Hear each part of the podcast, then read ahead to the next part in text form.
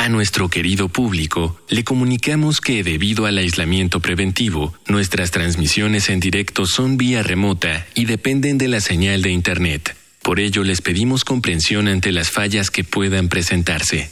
Gracias por compartir estos momentos en casa con Radio UNAM y Vida Cotidiana. Radio UNAM y la Escuela Nacional de Trabajo Social presentan una serie interminable de causas y consecuencias, de cómo y por qué es, de problemas y soluciones. Eso es la vida. Vida cotidiana. Sociedad en movimiento.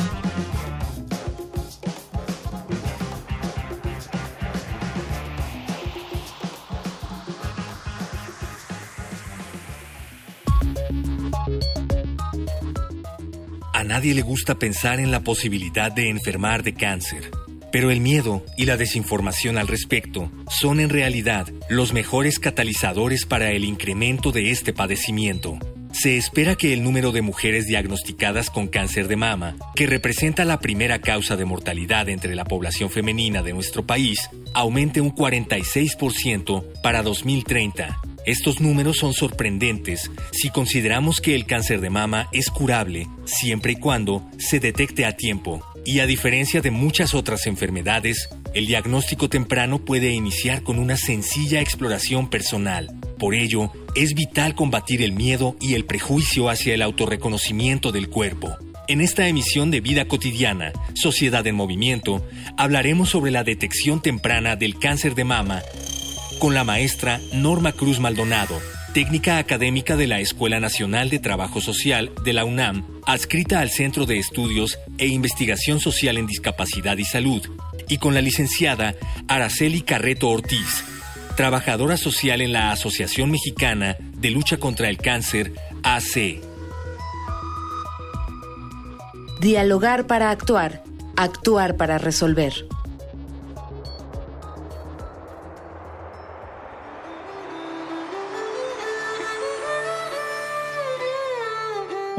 Tardes, les saluda Ángeles Casillas, agradeciendo como siempre que nos sintonicen en nuestro programa Vida Cotidiana, Sociedad en Movimiento. Y yo creo que ustedes se han dado cuenta que hemos tratado en la medida de lo posible de organizar estas temáticas vinculadas con alguna efeméride o con alguna fecha importante. Y justamente a propósito del Día Internacional contra el Cáncer de Mama que fue este lunes pasado, hoy quisimos dedicar nuestro programa, pero para hablar acerca de detección temprana de esta importante problemática a nivel mundial. Pero antes de presentarle a nuestras especialistas, por favor, anoten las formas de comunicación con nuestro programa.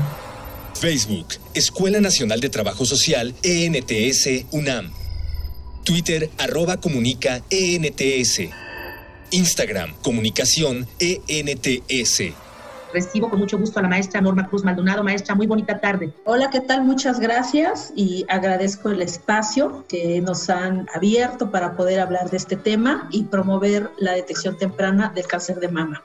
Al contrario, maestra, bienvenidas todas tus aportaciones y por supuesto alguien con experiencia en el tema, tanto en la investigación como en procesos de intervención, licenciada Araceli Carreto. Muy bonita tarde, gracias por haber aceptado la invitación. Muchas gracias, maestra. Para mí, a nombre de la Asociación Mexicana de Lucha contra el Cáncer, agradezco este espacio que nos permitan a las organizaciones de la sociedad civil compartir nuestra experiencia en el tema. Muchas gracias.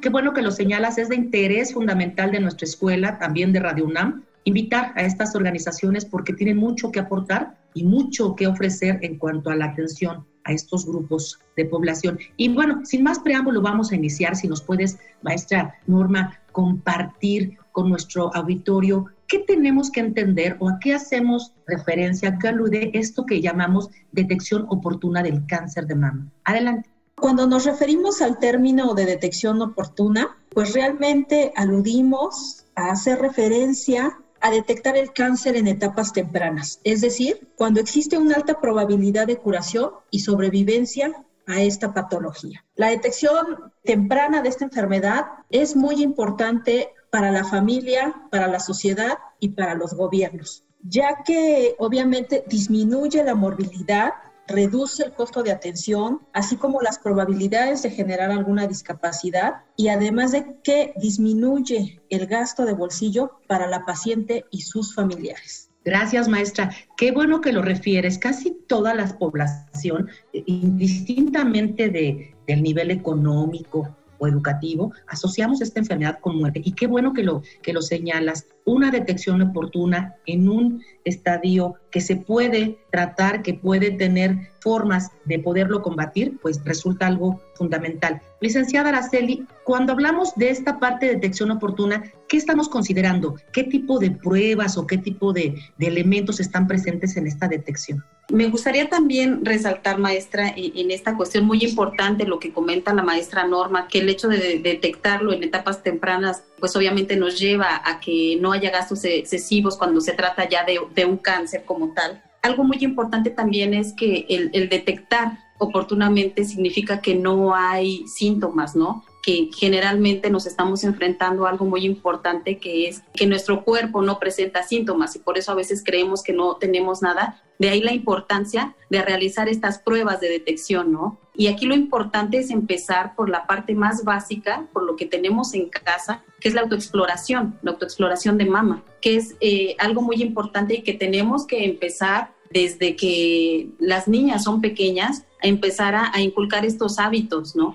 Que las niñas se conozcan, que las niñas identifiquen qué es parte de su cuerpo para que cuando empiece a presentarse algún cambio, pues ya podamos saber que eso no es normal, que eso no está bien, ¿no? De ahí es, es lo fundamental, la exploración, la autoexploración es lo principal, la autoexploración nos puede salvar vidas. Tenemos posteriormente también esta parte de los ultrasonidos de mama, que son recomendables para mujeres menores de 40 años. Desafortunadamente, digo porque a veces también por falta de información creemos que únicamente se tiene que realizar la mastografía a partir de los 40 años. Pero ¿qué pasa con esta población que está antes, no? ¿Qué pasa en ese rango de edad antes de que lleguemos a los 40 años? ¿Qué, qué vamos a hacer, no? ¿Qué pasa si existe una, una bolita? ¿Qué pasa si tenemos alguna molestia? Pues existen los ultrasonidos, los ultrasonidos de mama que son recomendables antes de los 40. Posteriormente, ya después de los 40, está la mastografía, de los 40 en adelante, y también el ultrasonido como forma complementaria y seguir haciéndonos nuestra exploración, nuestra autoexploración. Y algo bien importante también, de lo que no se habla mucho y que ahorita está tomando relevancia, es la existencia de pruebas genéticas, ¿no? Hay casos de personas en las que hay diferentes o un número importante de casos de cáncer. Y entonces también existen estas pruebas genéticas que nos van a indicar si hay presencia de los genes BRCA1 y BRCA2 que nos pueden indicar que existe alta posibilidad de que se pueda podamos nosotros tener cáncer cáncer de mama no entonces como podemos ver pues ya hay un, una gran gama de estudios no nada más la mastografía que nos pueden ayudar para una detección temprana nos vamos a quedar con esto que tú nos señalas, Araceli, dices, desde la autoexploración, los ultrasonidos antes de los 40 años, la mastografía a partir de los 40, pero antes de invitarles a un material de producción con datos que tienen que ver con este combate al cáncer de mama, pero también con medidas para su detección y atención, vamos a una infografía social. Infografía social. El mes de sensibilización del cáncer de mama se conmemora en todo el mundo cada octubre con el motivo de aumentar la atención y el apoyo prestados a la concientización, detección temprana, tratamiento y cuidados paliativos de este mal. Durante este mes, la Organización Mundial de la Salud fomenta programas integrales de lucha contra el cáncer de mama con prioridad en estrategias de prevención y detección oportuna con base en la autoexploración y mastografía, el cáncer de mama, el más frecuente entre las mujeres en el mundo, se origina de un tumor maligno. En los últimos años, el número de muertes causadas por esta enfermedad ha aumentado de forma alarmante. La principal causa de esto es el retraso en el inicio del tratamiento o por la demora en el sistema de salud, particularmente al dar el diagnóstico definitivo. Datos del Gobierno de México indican que cada año se diagnostican alrededor de 16.000 casos nuevos. En 2011 se registraron aproximadamente 5.200 defunciones. Sin embargo, hay que aclarar que las mujeres que tienen cáncer de mama tienen una posibilidad de sobrevivir del 65% y aumenta considerablemente si el diagnóstico se realiza en etapas tempranas de la enfermedad. Los principales factores de riesgo para desarrollar la enfermedad son antecedentes de un familiar con cáncer de mama, tener 40 años o más, tener la primera menstruación antes de los 12 años, usar anticonceptivos hormonales por más de 5 años, tener el primer hijo después de los 30 años, no haber tenido hijos, tener la última menstruación después de los 52 años, tomar hormonas para la menopausia y padecer obesidad. La Organización Mundial de la Salud recomienda para la detección temprana de esta enfermedad hacer autoexploraciones mamarias constantes a partir de los 20 años de edad. También refiere que existen dos métodos de detección temprana. El primero, llamado diagnóstico precoz o el conocimiento de los primeros signos y síntomas en la población sintomática para facilitar el diagnóstico y el tratamiento temprano. El segundo es el cribado, es decir, la aplicación sistemática de pruebas de tamizaje en una población aparentemente asintomática. Su objetivo es detectar a las personas que presenten anomalías indicativas de cáncer Regresamos de la infografía social, estamos platicando con la maestra Norma Cruz, con la licenciada Araceli Carreto, acerca de algunas pruebas que nos permitan tener una detección temprana de cáncer de mama. Me gustaría, si es posible, que con nuestra audiencia compartiéramos, por ejemplo, si hablan ustedes o aluden de autoexploración, esta práctica que no es tan común y que, bueno, pues a lo mejor hay muchos tabúes al respecto, ¿qué tendrían que detectar las jóvenes o las mujeres con relación a que algo es irregular o anormal? ¿Alguien nos puede apoyar para que nuestro auditorio pudiera conocer? Hay diferentes técnicas de autoexploración, pero aquí lo importante que tenemos que saber es que tenemos que recorrer la mama, ¿no? Eh, se dice que está eh, la técnica del de, caracol, la técnica de arriba abajo, en fin, la técnica es en determinado momento lo de menos. Lo importante es que tengamos la paciencia y el tiempo para poder realizarnos esta autoexploración, saber que tenemos que recorrer la mama con los tres dedos de, en medio de la mano. Digo, ahorita es un poquito complicado porque estamos en esta cuestión de Zoom, pero el dedo medio, el índice, el dedo índice principalmente, que son los dedos que tenemos que, que utilizar, porque son los que tienen más sensibilidad, recorrer la mama y tenemos que buscar bolitas, tenemos que buscar un chicharito que se mueva, tenemos que buscar algún área que esté enrojecida, tenemos que tocarnos e identificar alguna masa que esté dura, enrojecimientos, si el pezón está secretando algún líquido que no sea normal, ¿no? Por eso es muy importante que podamos conocer el cuerpo, que podamos identificar qué es lo que no está, pues para poder posteriormente ir al médico cuando veamos estos, estas evidencias. Maestra Norma, esto que nos comparte Araceli tiene mucho que ver con un hábito y este hábito pues tiene también que o está vinculado con toma de decisiones. Pero bien sabemos que hay un, número muy, muy grande de mujeres, de jovencitas, que pues nos seguimos o se siguen resistiendo a realizar estas pruebas de detección. ¿Por qué, maestra? Mira, maestra, eh, y al, auditorio, eh, hace aproximadamente un año hicimos una encuesta en la Escuela Nacional de Trabajo Social con nuestras alumnas para preguntarles dos temas muy importantes, ¿no? Por una parte, si se sabían hacer la exploración de senos, si la practicaban, y efectivamente, como tú señalas, ¿qué síntomas o signos asociaban ellas al cáncer de mama? Y desafortunadamente, nuestras alumnas, muy desconcertante identificar que no se realizan, no, no tienen esa, ese hábito de realizarse esta autoexploración de senos y los síntomas o signos que ellas asocian al cáncer de mama, pues prácticamente están basados solamente en dos, ¿no? El de identificar alguna bolita, alguna secreción pero dejan fuera otro tipo de signos o síntomas que realmente también puede llevar a relacionarse a un tipo de cáncer de mama, ¿no? Como puede ser el enrojecimiento, el dolor de los senos, algunos hablan de algunas estrías como venitas, hay toda otra serie de, factores y que creo que yo incluso también indicaría que un elemento importante que nos tiene que llevar mucho a realizar estas prácticas de la autoexploración del seno y a las prácticas de los diagnósticos clínicos es en conocer también nuestros antecedentes familiares. Al menos en el estudio que yo hacía, casi un 20% de nuestros alumnas habían tenido alguna mujer en su familia cáncer de mama o cáncer cervicouterino, considerados estos factores de riesgo. Y creo yo que a pesar de que existe información de diversas fuentes, efectivamente que hay diversas técnicas, aún nos resistimos a realizarnos la, exploración de senos porque vivimos, vivimos tiempos muy apresurados y pocas veces tomamos en consideración lo que nuestro cuerpo nos está comunicando, ¿no? La mayoría de las mujeres señalaban que derivado de que tienen poco tiempo para observar su cuerpo, para explorar o para reconocer su cuerpo, era el principal factor que las lleva a no realizar la exploración de ser. Y efectivamente, tal como lo dice la licenciada Araceli, tenemos que trabajar sobre eh, cambiar este tipo de, de mentalidades y replantearnos que lo más importante que tenemos nosotros es nuestro cuerpo y la salud.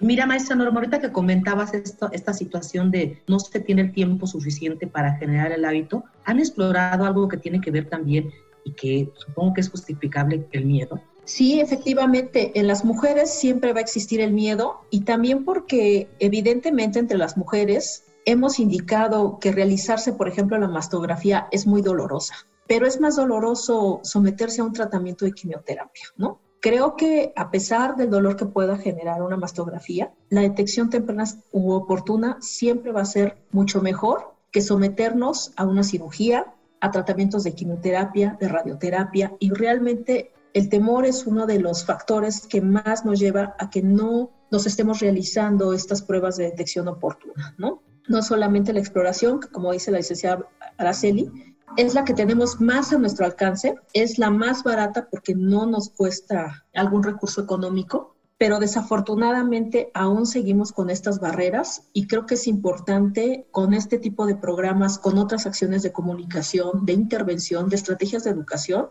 ir eh, eliminando estas barreras para que las mujeres aprendamos a tocar y a reconocer nuestro cuerpo. Gracias, maestra. Sé que esto no debe ser tarea nada fácil. Se requieren, supongo que, de muchos recursos, de muchos elementos que converjan, ¿no? Para poder lograrlo. Fíjense que hay algo que distingue a nuestro programa, que es justamente qué opinan y qué piensan las personas que pueden estar transitando por una situación de enfermedad como esta o que acompañan a alguien en una enfermedad como el cáncer de mama. Y les invito, junto con el auditorio, a que escuchemos Voces en Movimiento.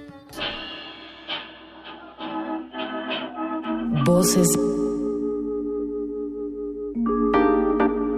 Voces en movimiento. Soy la señora Cruz Vilche, soy sobreviviente de cáncer de mama, tengo 76 años, tengo 13 años que pasó esto. Primero sentí una bolita y fui con una doctora que me dijo que no era nada, entonces yo todavía me confié, pasó como cerca de un año pero pues esa bolita no se quitaba, ¿verdad? Llegaron aquí en centro de salud a hacer la prueba del cáncer de mama y yo fui. Yo sí les aconsejo a las mujeres que no tengan miedo y que siempre estemos atentas en cualquier cosa rara que sintamos en nuestro cuerpo. Hay muchos lugares a donde nos atienden y sobre todo ir al médico a estarnos checando, porque muchas veces nos olvidamos de hacernos el chequeo que tenemos que hacernos y nosotros mismas tenemos que cuidar nuestro cuerpo. Buenas tardes, me llamo María de Lourdes, tengo 65 años de edad y cuando tenía 47 años me detectaron cáncer de mama. Bueno, yo me enteré porque me revisé mi seno cuando estaba bañándome y sentí una bolita. Y esa bolita, pues yo dije de ser un barro porque parecía un barro. Después acudí a un médico oncólogo y me mandó a hacer una radiografía y ahí se detectó el tamaño de mi cáncer y que sí era un cáncer. Hay que quitar el estigma de que el cáncer es muy, muy, muy malo.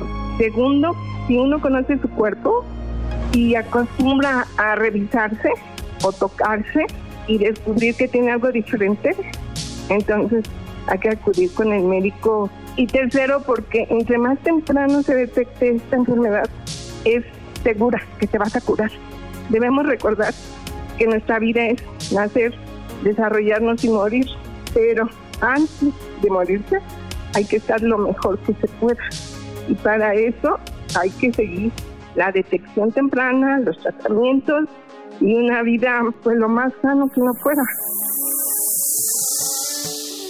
Nos estamos adentrando a la recta final y sería muy importante, Araceli, que nos pudieras compartir, si se puede, ¿Con qué periodicidad? Ya lo decía la maestra Norma, la autoexploración, pues esa puede ser diario, cada vez que nos bañemos, cada vez que estemos, pues a lo mejor ya descansando. En cuanto a las otras pruebas o, maneras de detectarlo, ¿con qué periodicidad tú sugieres que se realicen? De alguna manera, si son costosas o si hay accesibilidad a ellas. La autoexploración, de hecho, se tiene que realizar una vez al mes considerando una semana antes o una semana después del periodo menstrual. Entonces, sobre todo por la cuestión que la densidad de la mama que podamos tener, ¿no? En cuanto al ultrasonido, pues bueno, el ultrasonido es un estudio que no es invasivo, que nosotros consideramos que o recomendamos a la población en las comunidades en las que realizamos jornadas de detección, se lo realicen por lo menos una vez al año, el ultrasonido de mama. Entonces, digo, se lo pueden realizar incluso dos veces por prescripción médica cuando hay por ahí alguna anomalía que detecta el médico, porque como comento, no es invasivo. La mastografía está recomendada una vez al año después de los 40 años y a menos de que haya algún indicio y sea prescrita por el médico, pues ya se realiza antes de los 40 años, ¿no? Entonces, esos son los tiempos en los que se tienen que,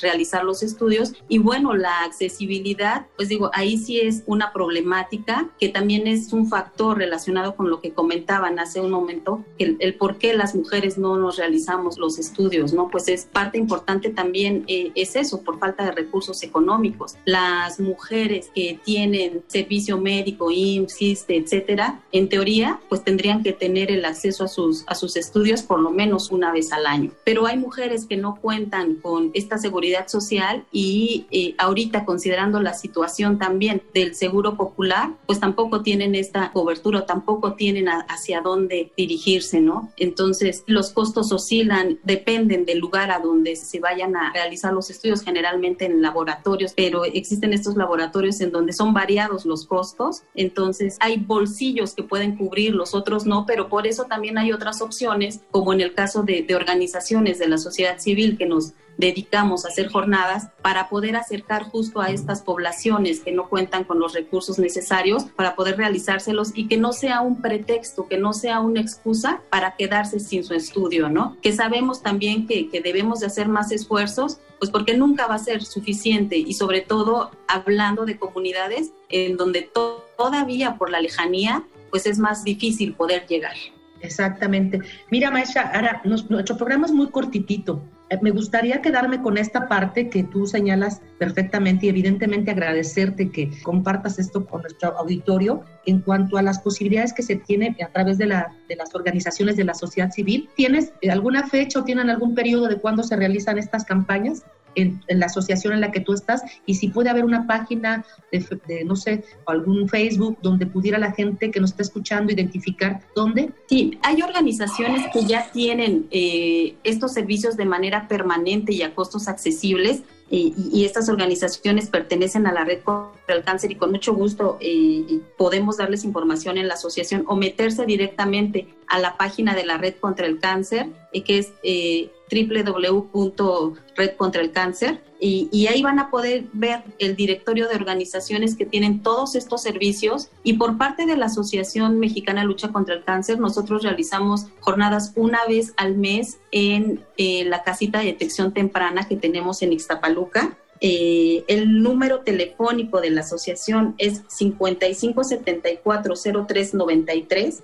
La página es www.amlcc.com pueden comunicarse con nosotros y con mucho gusto les podemos compartir las fechas o bien si en ese momento no tenemos alguna jornada porque como bien saben nosotros también dependemos de pues de recursos para poder ejecutar estos proyectos eh, podemos decirles a dónde pueden acudir qué organización tiene en ese momento estudios a bajo costo o, o gratuitamente y puedan acudir ahí. Muchísimas gracias, maestra no solamente por las aportaciones al, programa, sino por este ofrecimiento 55 74 03 93 y puede ser un muy buen canal o puente de comunicación, la asociación donde estás, para con los demás. Gracias también por haber estado en el programa y me gustaría mucho que despidiéramos nuestro programa con el mensaje que desde la academia, desde la investigación, desde la disciplina del trabajo social, maestra Norma, nos representa esto el reto. ¿Qué tendríamos que hacer como disciplina de trabajo social con y para los otros? Adelante, maestra. Bueno, indudablemente, maestra, como sabemos, porque somos trabajadoras sociales las tres, que una de las funciones tan importantes del trabajo social en el área de la salud es la promoción y la educación para la salud. Es importante que eh, innovemos en, las estrategias eh, de la promoción y de la educación para la salud para poder eh, hacer llegar a las mujeres y a los hombres que también padecen cáncer de mama, claro, en menor porcentaje, pero también hacer llegar esta información, qué signos, qué síntomas, en qué momento se tienen que realizar los estudios y sobre todo algo muy importante que lo hemos discutido tú y yo, maestra Ángeles, es qué referentes tenemos de nuestra familia sobre las enfermedades. Saber qué antecedentes nuestros padres, nuestras eh, madres, este, nuestros hermanos, nuestros abuelos han presentado enfermedades, porque el cáncer de mama eh, no solamente se presenta de manera esporádica, ¿no? También hoy en día eh, el tener un antecedente es sumamente importante y eso eh, creo yo que es ya de la información básica que todos debemos de, conocer de nuestra familia, ¿no? Y bueno, yo quiero agradecer a la Escuela Nacional de Trabajo Social por esta por, oportunidad, por esta apertura para la realización de este programa y que de alguna manera contribuye al Octubre Rosa, al mes de la sensibilización sobre el cáncer de mama, que cuyo fin pues es sensibilizar a la población sobre la importancia de la detección temprana del cáncer de mama. Muchísimas gracias al maestro Arteaga, a ti maestra y al Departamento de Comunicación Social de la escuela por darnos la oportunidad de hacer llegar esta información a la población, al auditorio que te escucha. Al contrario, maestra Norma y maestra Araceli, yo les invito de verdad a que no no esperemos que llegue octubre para continuar con, esta, con estas reflexiones y con este llamado que se hace a través de, la difusión que de los temas se pueden tener, que lo hagamos de una manera más eh, cotidiana, más constante, puede ser cada dos meses, no lo sé, para que no, no, no dejemos que estos temas tan importantes que tienen que ver con la salud de las mujeres, eh, pues nos, nos lleven a alejarnos de, de, las temáticas por tanto tiempo como un año. Les agradezco de verdad el que hayan estado con nosotros. Espero que no sea la, la última vez. Y por supuesto, quiero agradecer a quienes hacen posible este programa desde producción: Miguel Alvarado, Carolina Cortés, Gina Monroy, por supuesto, Araceli Borja, el apoyo fundamental de Mónica Escobar, pero en especial a quienes nos siguen cada viernes a las 4 de la tarde. Yo soy Ángeles Casillas, me despido confiando en que podamos coincidir el próximo viernes aquí en el 96.1 de FM. Bonita tarde. Vida cotidiana es una coproducción entre Radio UNAM y la Escuela Nacional de Trabajo Social.